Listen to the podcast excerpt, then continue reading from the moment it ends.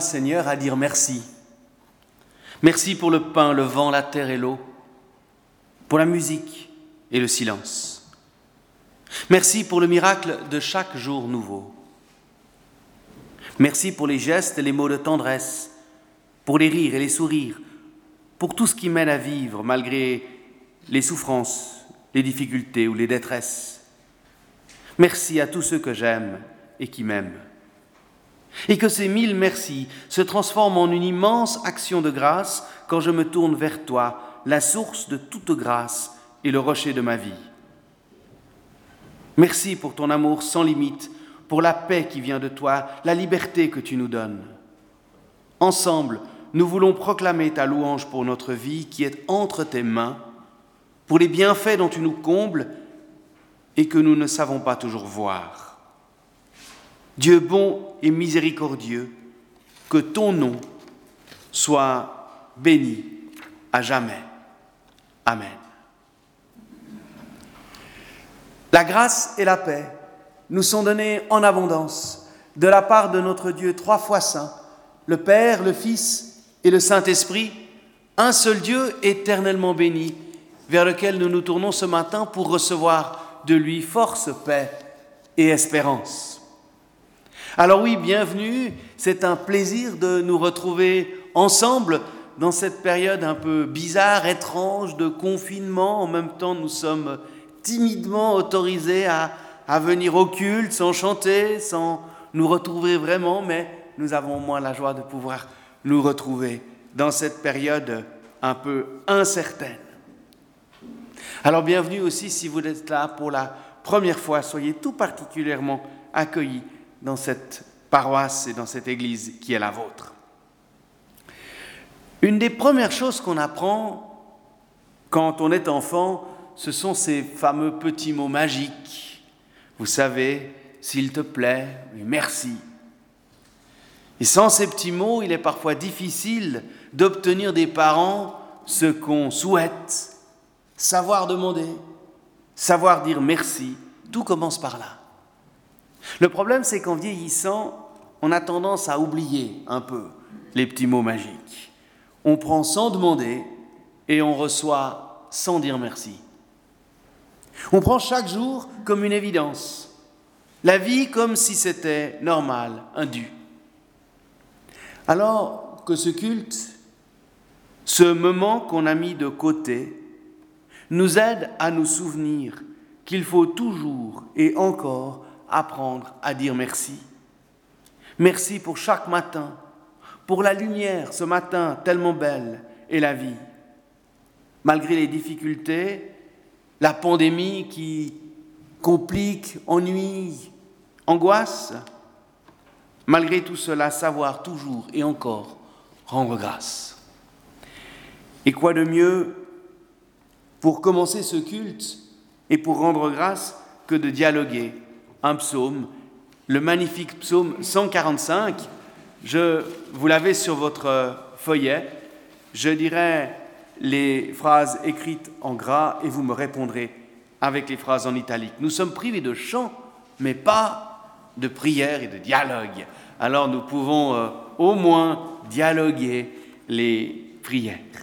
Voilà, que tout le monde et le temps de prendre cette prière et, et dialoguons ce beau psaume 145. Mon Dieu, je veux proclamer ta grandeur et te dire merci à jamais. D'une génération à l'autre, on vantera tes œuvres, on proclamera tes prouesses. Je répéterai le récit de tes miracles, la gloire éclatante de ta splendeur. On dira la puissance de tes prodiges et je raconterai tes hauts faits. On célébrera le souvenir de tes immenses bienfaits, on acclamera ta justice.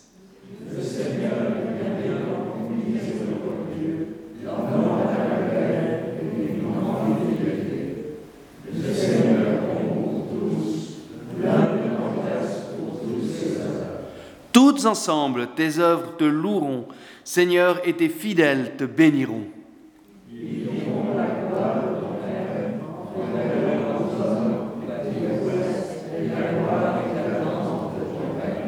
Ton règne est un règne de tous les temps et ton empire dure à travers tous les âges.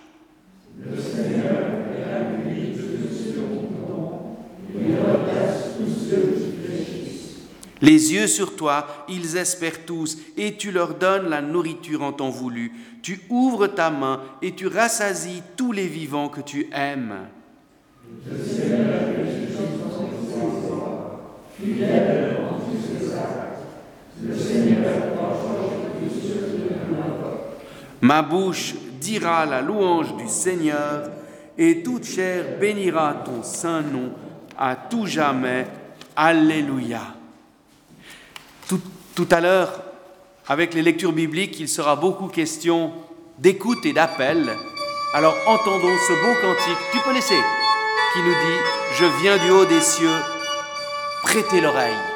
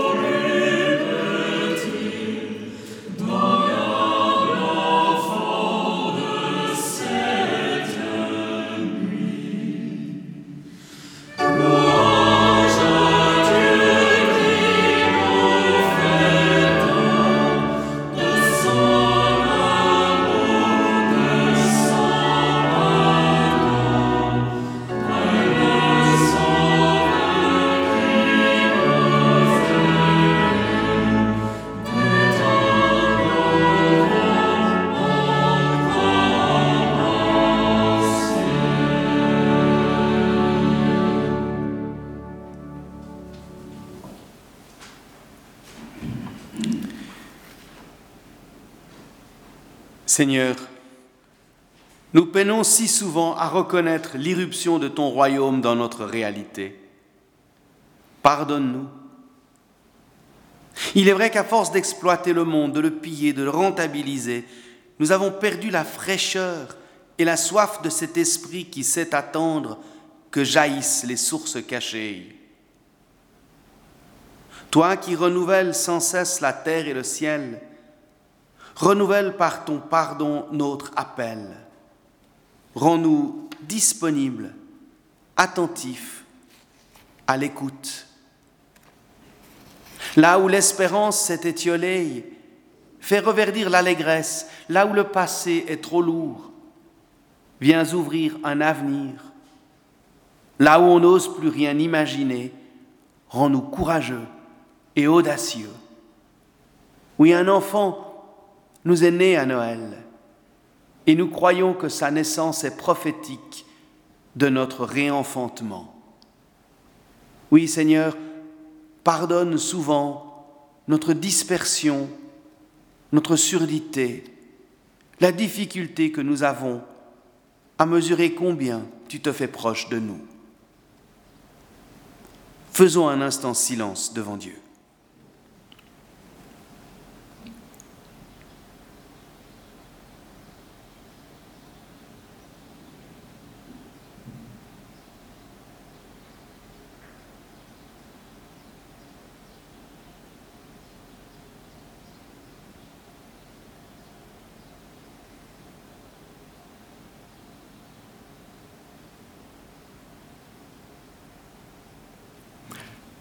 Frères et sœurs, réjouissons-nous, car Dieu est fidèle. Le pardon de Dieu construit notre confiance. Le salut de Dieu est toute notre assurance. Et la grâce de Dieu est notre belle espérance. Amen.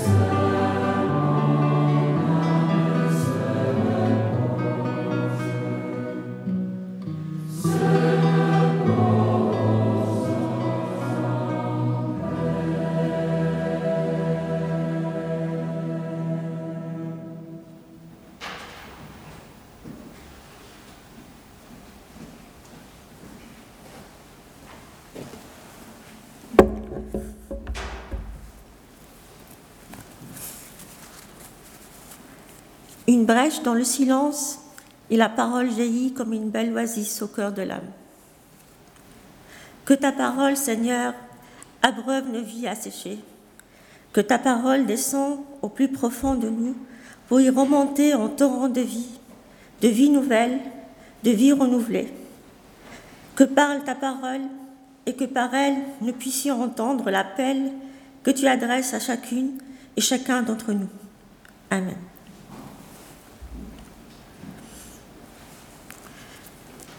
Notre première lecture est tirée du livre du prophète Isaïe. Elle nous rappelle combien le Seigneur connaît chacun de nous et nous appelle par notre nom, à nous d'écouter.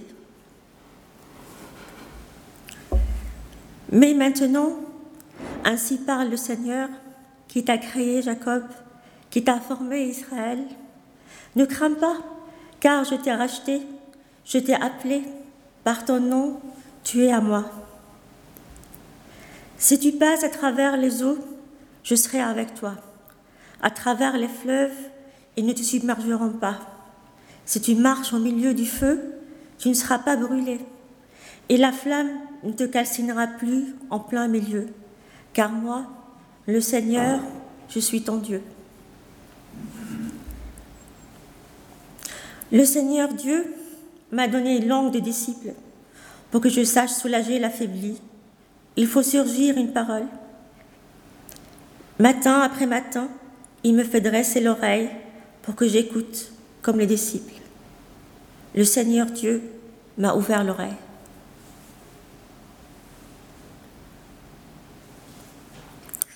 Notre deuxième lecture est tirée de l'évangile de Jésus selon Marc. Elle nous invite à l'attention et nous rappelle l'importance de l'écoute. De nouveau, Jésus se mit à enseigner au bord de la mer. Une foule se rassemble près de lui, si nombreuse qu'il monte s'asseoir dans une barque sur la mer. Toute la foule était à terre face à la mer. Et il leur enseignait beaucoup de choses en paraboles. Il leur disait dans son enseignement, Écoutez, voici que le semeur est sorti pour semer. Or, comme il semait, du grain est tombé au bord du chemin les oiseaux sont venus et ont tout mangé. Il en est aussi tombé dans un endroit pierreux où il n'y avait pas beaucoup de terre. Il a aussitôt levé parce qu'il n'avait pas de terre en profondeur.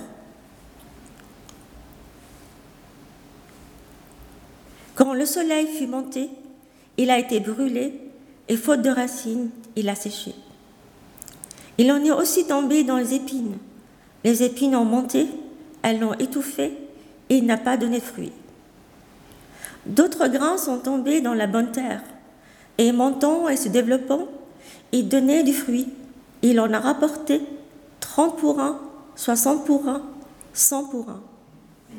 Et Jésus disait, qui a des oreilles pour entendre, qu'il entende.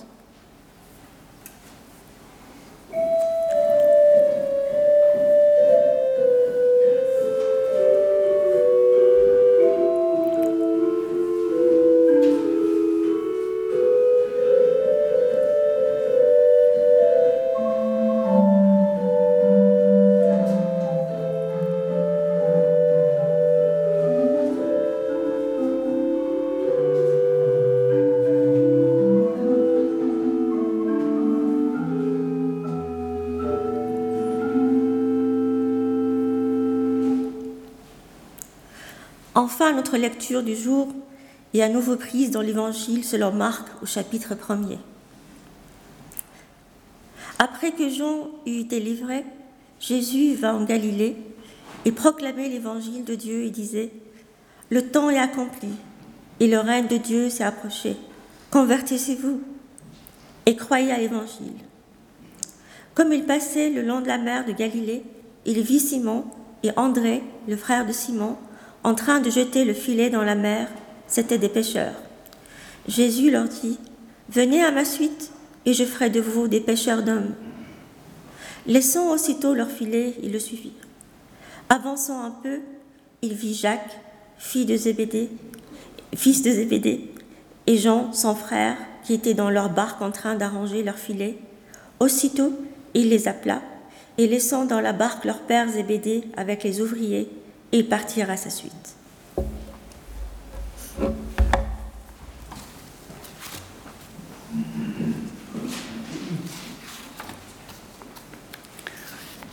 Merci Fadoua pour ces belles lectures. On le voit avec Marc, tout va très vite. Les épisodes sont condensés dans ce premier chapitre en seulement quelques versets. La prédication de Jean-Baptiste, le baptême de Jésus, la tentation, tout cela en seulement 13 versets. Et puis on nous annonce en un seul verset que Jean a été livré. Une annonce importante pour Marc qui veut souligner combien Jésus vient s'inscrire à la suite de, Jean, que la prédication de, de Jésus est la suite de celle de Jean le Baptiste. Même si on peut probablement penser que dans la toute première Église, il y a eu une certaine rivalité entre les disciples de Jésus et ceux de Jean, et que les disciples de Jean n'ont pas disparu comme ça en, un seul verset. Mais passons. Il est intéressant de souligner que tant Jean que Jésus lancent les deux un appel à la conversion. Au verset 4, on lisait Jean le Baptiste parut dans le désert proclamant un baptême de conversion en vue du pardon des péchés. Et au verset 15, on a entendu Jésus proclamer Le temps est accompli, le règne de Dieu s'est approché, convertissez-vous et croyez à l'Évangile. Le même appel à la conversion, à changer de vie, à se remettre à l'endroit, mais avec une nuance qui me semble est assez importante. Avec Jean, nous sommes encore dans le registre assez classique du religieux. Comportez-vous bien, convertissez-vous, et vous aurez la bénédiction, le pardon des péchés. Nous sommes toujours avec Jean dans cette forme de, de marchandage avec Dieu. Si je fais juste, si je fais ce que Dieu attend de moi, me demande, alors je serai en bénédiction, je serai sous son regard bienveillant. Le fameux do ut des, je donne à Dieu pour qu'il me donne en retour dans ce marchandage en quelque sorte. Or, avec Jésus, tout change. Nous ne sommes plus dans ce marchandage de devoir faire quelque chose pour bénéficier de la miséricorde ou de la bénédiction de Dieu. Ce n'est pas pour quelque chose qu'il faut se convertir, mais parce que. Parce que le règne de Dieu s'est approché. Ici, la bénédiction est première. Parce que Dieu est grâce, parce que Dieu s'est fait proche, parce que Dieu s'intéresse à moi, à ma vie, à mon histoire, alors je suis invité à vivre en conséquence, à me convertir, à changer radicalement. Cela peut paraître un peu une argutie de théologiens qui découpent les versets, mais en fait, c'est très important. Cette nuance est assez fondamentale. Elle change tout. Elle change complètement notre rapport à Dieu et au monde. Et c'est cela la bonne nouvelle, l'évangile dont il est question. Croyez à l'évangile, nous enjoint le Christ, c'est-à-dire à cette bonne nouvelle. Croire à cette bonne nouvelle, c'est réaliser que l'amour de Dieu, sa grâce, sa miséricorde, sa bienveillance, peu importe comment on la définit, elle nous est donnée. Elle est là, offerte. Alors certes, c'est difficile d'entendre cette assertion, cette affirmation que le règne de Dieu s'est approché. On a souvent de la peine à reconnaître cela, surtout quand on voit l'état du monde, ses famines, ses guerres, ses injustices, ses souffrances. Mais annoncer que le règne de Dieu s'est approché, ce n'est pas encore affirmer que l'on vit déjà dans le règne de Dieu. Nous sommes encore dans une réalité bien terrestre, mondaine, historique, et il ne faut jamais l'oublier ou croire que nous vivons déjà dans une autre réalité. Et c'est là où ma lecture probablement diffère passablement de celle de certains milieux plus évangéliques ou fondamentalistes qui voient dans ces textes comme des signes de la fin des temps. où il faut, oui, il faut prendre au sérieux ces textes, mais les prendre au sérieux, ce n'est pas les comprendre comme un appel à vivre dans une forme de réalité parallèle, dans une dimension apocalyptique de la fin des temps. Les prendre au sérieux, c'est reconnaître avec eux que nous pouvons désormais porter un autre regard sur notre réalité historique et mondaine. Car il ne s'agira jamais, avec le Christ, de fuir la réalité, de fuir le monde ou de vivre dans un autre monde. Mais il s'agit toujours d'accueillir Dieu dans l'aujourd'hui de mon histoire. Alors oui, à Noël, Dieu s'est fait proche. Et cela change tout. Cela change mon rapport à Dieu. Plus besoin de monter dans je ne sais quelle autre réalité pour être en lien avec Dieu. C'est Dieu qui vient à moi. Plus besoin de craindre Dieu ou de le servir à travers des rites ou des commandements. Cela change aussi mon rapport au monde, puisque Dieu décide d'y naître, d'y vivre, d'y mourir. Le monde devient alors le lieu même de la révélation. Comme on le voit avec l'épisode précédent du baptême de Jésus, où il est dit que le ciel s'est déchiré. Il n'y a plus donc d'un côté le monde de Dieu et de l'autre celui des humains. Mon monde, ma vie, devient le lieu de la révélation. Et c'est cela la bonne nouvelle. Et aujourd'hui, cet appel nous est adressé à nous à nouveau. Convertissez-vous et croyez à l'Évangile, croyez à cette bonne nouvelle.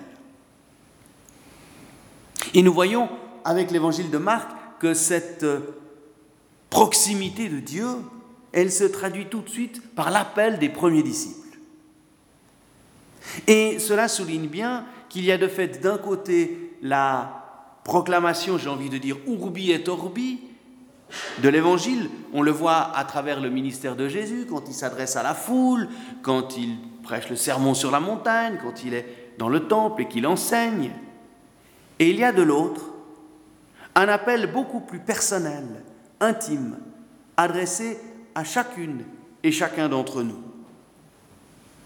Comme je le dis souvent, Dieu n'aime pas en vrac, mais connaît et aime chacun d'entre nous, dans notre intimité la plus profonde. Il nous suit, il nous accompagne, nous guide, connaît chaque trait de notre histoire et caractère, partage nos joies et nos peines.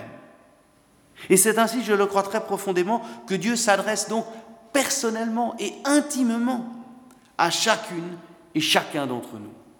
Et cet appel personnel, eh bien, nous pouvons l'entendre parfois dans le silence et le secret de notre prière lorsque nous faisons taire tout autre bruit que le doux murmure de l'amour de Dieu au fond de nous. Mais il peut parfois résonner au milieu d'une parole adressée plus largement. Combien de fois n'ai-je pas entendu une personne venir à moi après un culte en me disant, Monsieur le pasteur, aujourd'hui vous avez prêché pour moi tout particulièrement. Cette parole, je l'ai reçue très spécialement.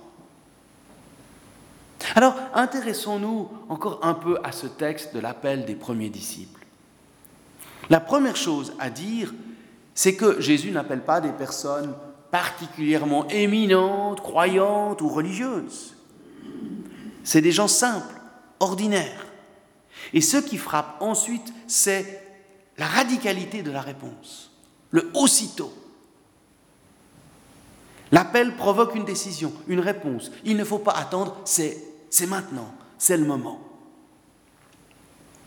Alors bien sûr, ce texte nous interpelle, nous pose question, comment, comment prendre à notre tour au sérieux cet appel du Christ? Comment l'entendre? Comment le redécouvrir? Et comment y répondre? Et dois-je y répondre avec la même célérité, la même radicalité? Pas facile. Pas facile de répondre à cette question. Pas facile, déjà parce que pour commencer, ce n'est pas facile d'entendre et de comprendre ce que peut être l'appel du Seigneur pour moi. Certes, nous le croyons. Dieu n'oublie personne. Dieu compte sur tout le monde. Je relisais encore euh, l'autre jour la parabole des ouvriers dans la vigne, les ouvriers de la dernière heure, avec mes catéchumènes, et on soulignait combien ce qui est peut-être le plus beau dans cette parabole, c'est l'activité du maître qui ne cesse d'aller sur les chemins pour trouver des ouvriers pour sa vigne. Il compte sur tout le monde, il n'y a pas d'examen d'embauche, il y a cette volonté de, voilà, d'être là pour tous. Alors si Dieu compte sur chacun, cela veut dire qu'il m'appelle moi aussi. Alors comment percevoir cet appel et comment y répondre? C'est toute la question, la question de la foi, mais aussi celle de l'engagement. Remarquons plusieurs choses dans ce court récit. Tout d'abord, Simon et André, les deux premiers disciples, ils sont pêcheurs. Le texte nous dit qu'ils deviendront pêcheurs d'hommes. Alors cela peut paraître comme un joli jeu de mots, mais je comprends bien plus cela comme une indication forte que l'appel du Seigneur en rien ne discrédite nos compétences premières, notre vie ordinaire. Au contraire, le Seigneur valorise les talents et nos compétences. Il ne nous dit, pas oublie ta vie, tout ce que tu as fait jusqu'à maintenant, c'était peanuts, maintenant tu vas me suivre. Pas du tout. Ce que tu es, ce que tu faisais, tes compétences, tes forces et tes faiblesses, prends-les avec. C'est ce pourquoi le Seigneur t'appelle. Mais donne-leur une nouvelle profondeur. Vous savez, dans ce même texte, chez Luc, on, voit ces disciples qui sont au matin, ils n'ont rien péché toute la nuit, ils ont le masque, enfin le masque, pas celui que vous portez maintenant, hein, mais parce que c'est un matin glauque, ils n'ont rien péché, et le Seigneur leur demande de faire exactement la même chose qu'ils ont fait, mais simplement de le faire un peu plus en profondeur. Et c'est très beau, cette idée de dire que ce qui fait notre vie, voilà toute notre force, mais sous le regard du Seigneur, avec un peu plus de profondeur, alors cela peut prendre tout d'un coup une amplitude et une force bien plus grande. Croire, croire à l'amour de Dieu, c'est aussi et peut-être cela le plus difficile, croire que Dieu compte sur moi. C'est la fameuse phrase du théologien Tillich que j'aime tellement, accepter d'être accepté. La foi, c'est accepter que le Seigneur m'accepte et compte sur moi. Et ça change tout une fois qu'on a compris cela. Mais Dieu compte sur moi pas seulement comme dans le monde d'aujourd'hui, quand on est beau, jeune et dans la force de l'âge. Dieu compte sur moi à chaque période de ma vie, de ma jeunesse à mon dernier souffle. À chaque période de ma vie correspond probablement un appel particulier. Et c'est pourquoi nous n'avons jamais fini d'écouter de discerner ce que le Seigneur attend de nous. Que celui ou celle qui a des oreilles écoute, ne cesse de nous rappeler à travers les pages de l'Évangile le Seigneur. C'est aussi valable pour nous. Simon et André ont ce jour-là discerné dans la parole du Christ quelque chose de suffisamment fort et contagieux pour marquer une rupture avec leur vie, pour poser un regard nouveau sur la vie, pour se convertir. Et vous savez, au, ski, les conversions, c'est quand on fait un demi-tour et qu'on repart dans l'autre sens. Donc il y a quelque chose d'un retournement dans la conversion. J'ai eu, en ce début d'année, plusieurs demandes de baptême d'adultes, et cela ne peut que me réjouir.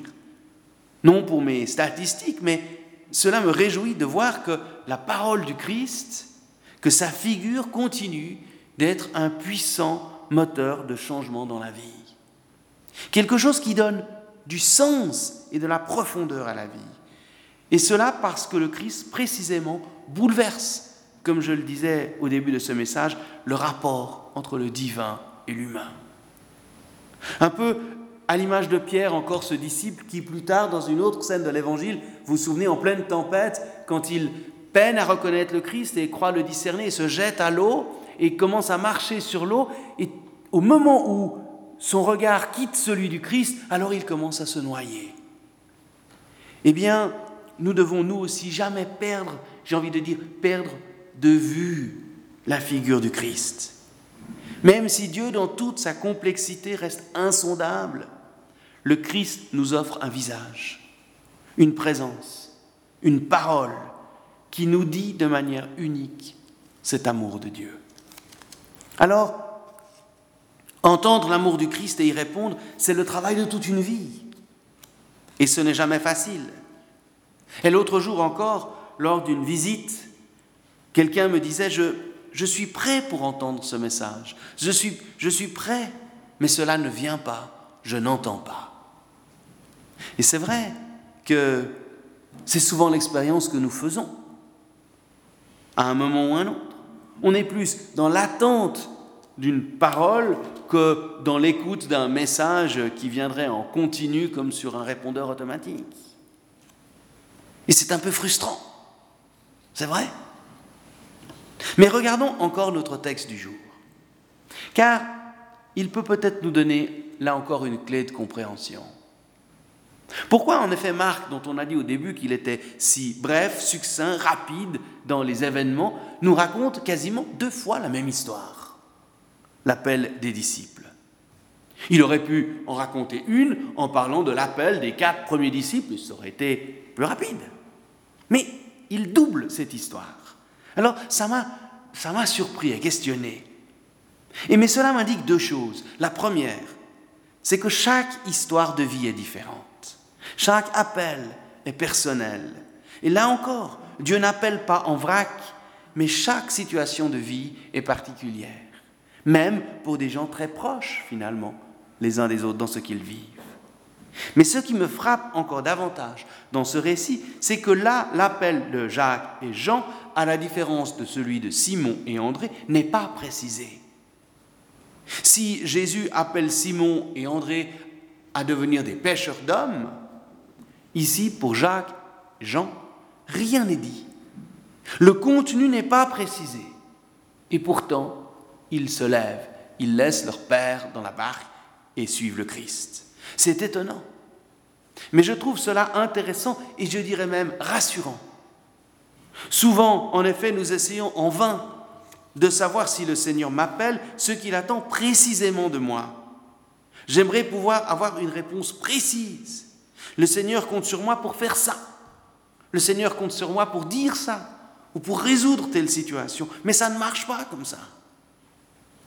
Le plus important alors peut-être, et c'est ce que nous rappelle cette histoire, ce n'est finalement pas tant le contenu précis de l'appel que la confiance que nous pouvons avoir dans celui qui précisément nous appelle et dans le fait même qu'il nous appelle. Le simple fait qu'il me connaisse, me reconnaisse, qu'il m'accompagne et m'appelle, qu'il compte sur moi, donne tout son sens et ma profondeur et de la profondeur à ma vie. Amen.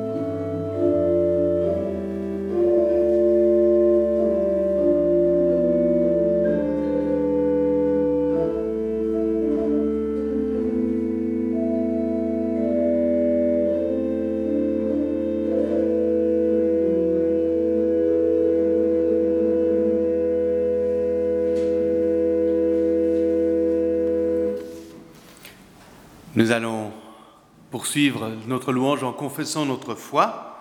C'est Fadoua qui va nous conduire dans cette confession de foi et nous lui répondrons par, en dialoguant cette confession de foi qui se trouve sur votre feuillet en répondant avec les phrases écrites en italique. Dieu seul peut donner la foi. Mais tu peux donner ton témoignage. Dieu seul peut donner l'espérance. Mais tu peux rendre confiance à tes frères. Dieu seul peut donner l'amour. Mais tu peux apprendre l'autre à aimer. Dieu seul peut donner la paix. Mais tu peux semer l'union.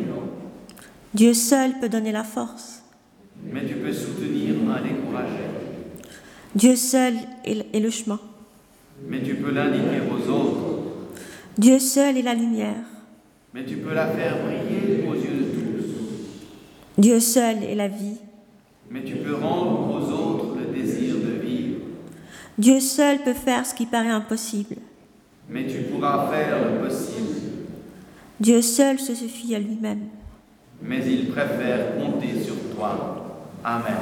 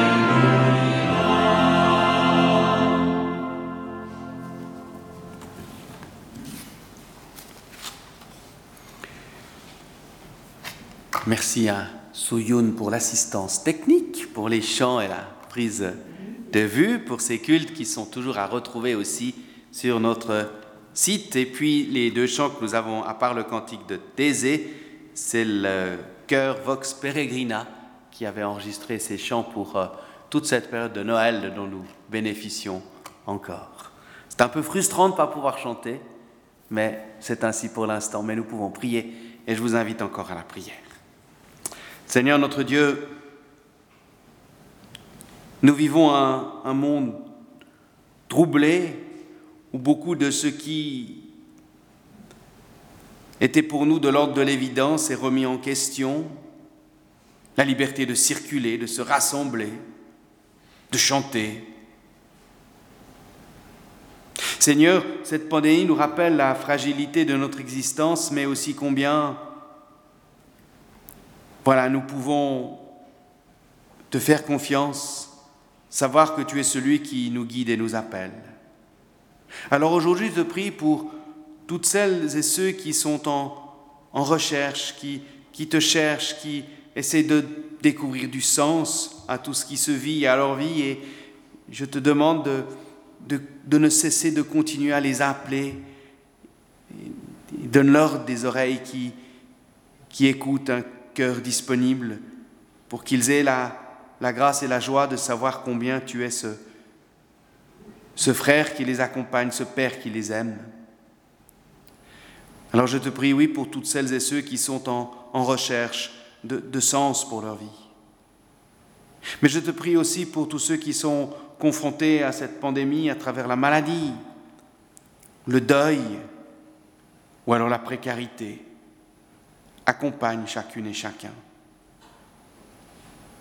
Nous te prions aussi dans cette période de semaine, l'unité pour prière pour l'unité des chrétiens, nous te prions pour toutes nos communautés sœurs, les communautés évangéliques, catholiques, orthodoxes, ici comme ailleurs.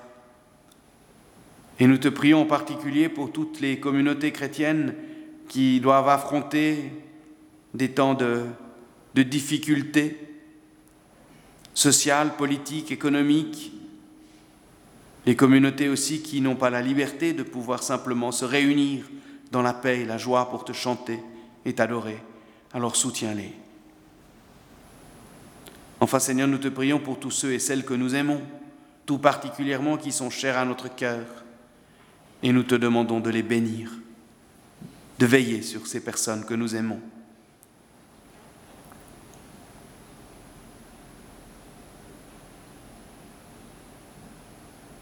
Et toutes nos prières, Seigneur, celles qui sont restées dans le secret de notre cœur, comme celles que nous t'avons prononcées de vive voix ce matin, nous voulons les réunir en te disant d'un même cœur, Notre Père qui es aux cieux, que ton nom soit sanctifié, que ton règne vienne, que ta volonté soit faite sur la terre comme au ciel. Donne-nous aujourd'hui notre pain de ce jour. Pardonne-nous nos offenses, comme nous pardonnons aussi à ceux qui nous ont offensés. Et ne nous laisse pas entrer en tentation, mais délivre-nous du mal, car c'est à toi qu'appartiennent le règne, la puissance et la gloire au siècle des siècles. Amen. Quelques annonces pour terminer. Les annonces, elles sont relativement courtes puisque malheureusement, toutes les activités qui font la vie d'une communauté comme la nôtre sont pour l'instant, euh, à part le culte, suspendues. C'est un peu frustrant au moment où nous avons réuni nos, trois paroisses dans ce bel élan de cette nouvelle communauté de la rive gauche. Ce n'est pas les, projets qui manquent, qui foisonnent et qui attendent de pouvoir être mis en route, mais il faudra encore être un peu patient, mais nous pouvons néanmoins au moins nous, nous retrouver pour les cultes. Les cultes, il y en aura la, semaine prochaine. J'aurai le plaisir de présider le culte à, à Malagnou.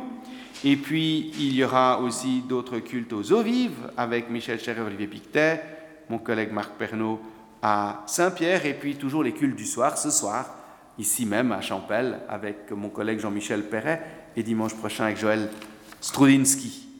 Voilà pour les annonces de la vie communautaire ralentie, mais je peux vous rassurer en disant que le conseil de paroisse fait un gros travail actuellement pour précisément euh, faire en sorte que cette nouvelle paroisse se mette bien en place. Beaucoup de travail est fait pour l'instant un peu en sous-main, mais on se réjouit en tout cas lorsqu'on pourra de nouveau vivre les choses plus, plus joyeusement et puis se retrouver pour euh, voilà, célébrer la scène, chanter, prendre un repas ensemble. Voilà, pour l'instant, il faut encore un peu attendre, mais nous sommes déjà contents de pouvoir vivre les cultes parce que nous avions très peur la semaine dernière que tout allait se refermer et puis finalement nous sommes encore autorisés à nous retrouver. Alors c'est déjà une bénédiction comme ça. Voilà, je, nous terminons avec ce, cette prière d'envoi et puis la bénédiction. Nous pourrons participer à l'offrande pour la vie de la communauté en laissant notre offrande dans les troncs, dans les paniers qui sont à la sortie. Abraham et Sarah formaient un couple stérile, pourtant Dieu les a appelés pour devenir les ancêtres d'une grande nation. Moïse avait des difficultés pour s'exprimer, pourtant Dieu l'a appelé pour aller parler à Pharaon. David était le plus petit des fils de Jessé, pourtant Dieu l'a appelé pour être roi en Israël. Jérémie était trop jeune pour prendre la parole dans les affaires publiques, pourtant Dieu l'a appelé pour être son prophète. Pierre était impulsif, il est devenu renégat, pourtant Dieu l'a appelé pour être le berger de son peuple. Paul persécutait l'Église, pourtant Dieu l'a appelé pour être l'apôtre des nations. Aujourd'hui, Dieu nous appelle, nous, ici présents, pour être ses témoins. Et pour cela, il nous donne toute sa confiance. À nous qui sommes souvent hésitants, Dieu nous donne l'assurance qu'aujourd'hui tout est possible, car le royaume de Dieu s'est approché et sa grâce est à jamais disponible. Je vous invite à vous lever pour recevoir de la part de Dieu l'assurance de sa bénédiction. Oui, que l'amour de Dieu, la grâce de Jésus-Christ notre Seigneur et la communion du Saint-Esprit nous gardent et nous conduisent dans sa paix. Allons avec cette assurance que le Seigneur compte sur nous et qu'il nous appelle. Allons dans sa paix. Amen. Je vous invite à reprendre